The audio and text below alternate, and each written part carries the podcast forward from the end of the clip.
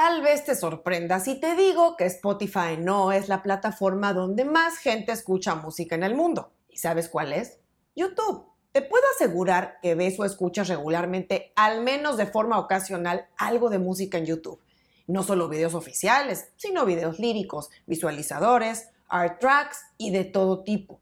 Pero cada vez es más la gente que prefiere llevar su consumo de música hacia YouTube Music, porque simplemente es una experiencia de usuario mucho más amigable que hacerlo dentro de YouTube. Por eso no es de sorprender que YouTube Music ha sido el servicio de streaming de música con más crecimiento en los últimos dos años.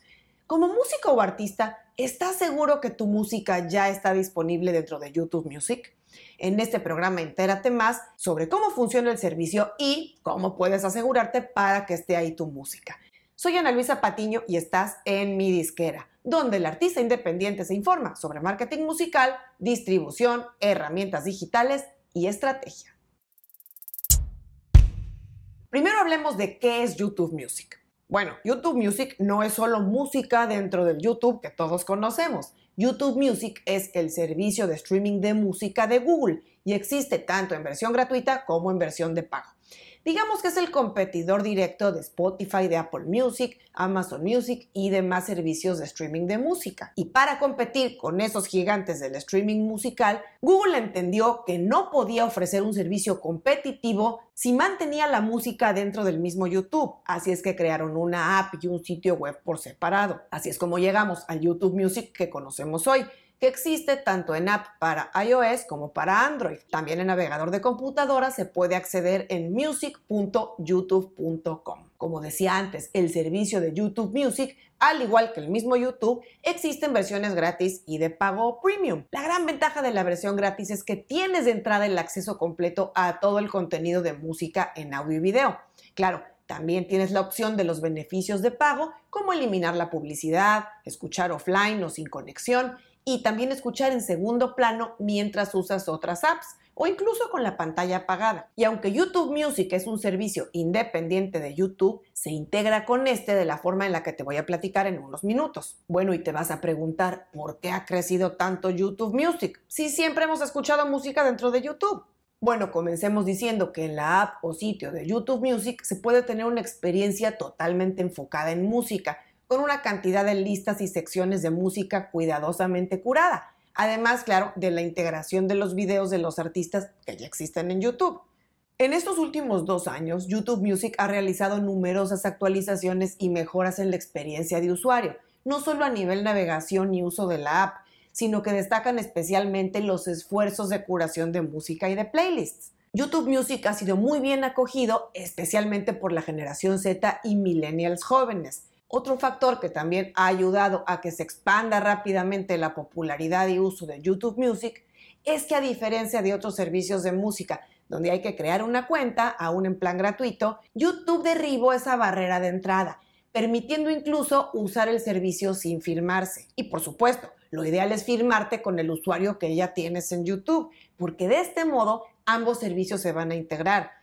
Y cuando tú estés viendo en YouTube algún video oficial o hagas alguna búsqueda de alguna canción o de un artista, te podrá sugerir verlo o escucharlo en YouTube Music. Otra cosa que ha ayudado mucho al crecimiento de YouTube Music, además de su fácil acceso, es que nos ayuda con el gran inconveniente de configurar las preferencias en una cuenta nueva digamos que sería un obstáculo muy grande para mucha gente que quisiera usarla. El contenido que te muestre dentro de YouTube Music va a contener de entrada los artistas pues que has visto o escuchado dentro de YouTube y verás también una serie de playlists o estaciones preprogramadas de todo tipo de géneros, moods, artistas similares y lo que el algoritmo te va a recomendar. Algo que le da a YouTube Music una gran ventaja respecto a los otros servicios de streaming de audio es que tienen acceso a tus preferencias y hábitos de uso bajo YouTube.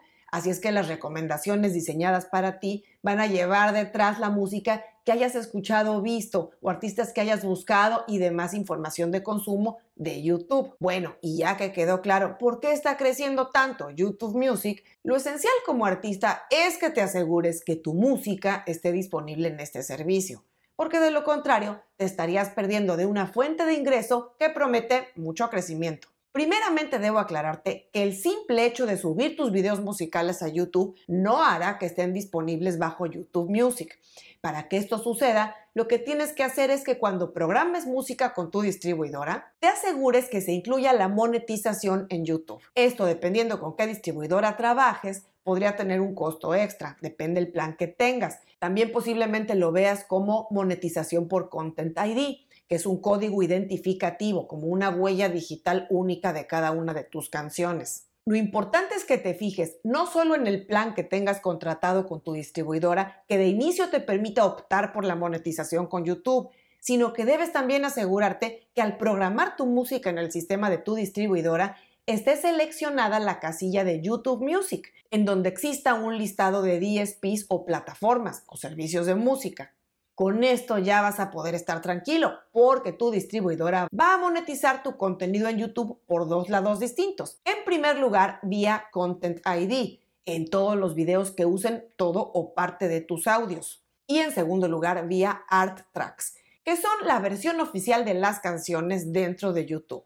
Digamos que son un video con la portada estática y tu audio oficial, que se genera automáticamente con tu música, portada y créditos cuando entregas la música a tu distribuidora. Y claro, los art tracks, aunque se hacen para YouTube Music en primera instancia, también se pueden escuchar o ver dentro del servicio principal de YouTube, generalmente en los canales temáticos o bien ya integrados a tu canal oficial de artista si ya lo tienes. Si quieres saber más sobre el manejo de los art tracks en YouTube, te dejo este otro programa para que revises.